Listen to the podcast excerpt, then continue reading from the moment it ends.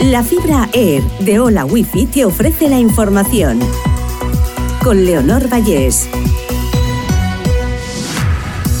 Repasamos la última hora de este jueves 22 de junio. Se agota el plazo para hallar con vida a los cinco pasajeros del submarino desaparecido. Los expertos creen que el oxígeno disponible en el interior de la nave se habría consumido ya este jueves al mediodía, hora peninsular española, mientras el despliegue internacional de barcos y aviones se aferra a los ruidos detectados. La justicia europea da la razón a los jueces españoles que denunciaron el bloqueo en la renovación del Consejo General del Poder Judicial.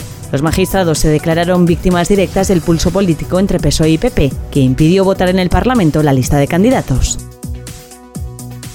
Comienzan las rebajas de verano. Tradicionalmente la mayoría de las tiendas concentran los descuentos en julio y en agosto, aunque las rebajas se liberalizaron en 2012 y los comercios pueden ofrecer todo el año precios especiales. La gasolina y el diésel suben ligeramente al comienzo del verano, pero están lejos de los máximos de hace un año. El litro de gasolina cuesta 1,59 euros de media, mientras que el diésel se sitúa en 1,42. En ambos casos están 13 céntimos por debajo de la media europea.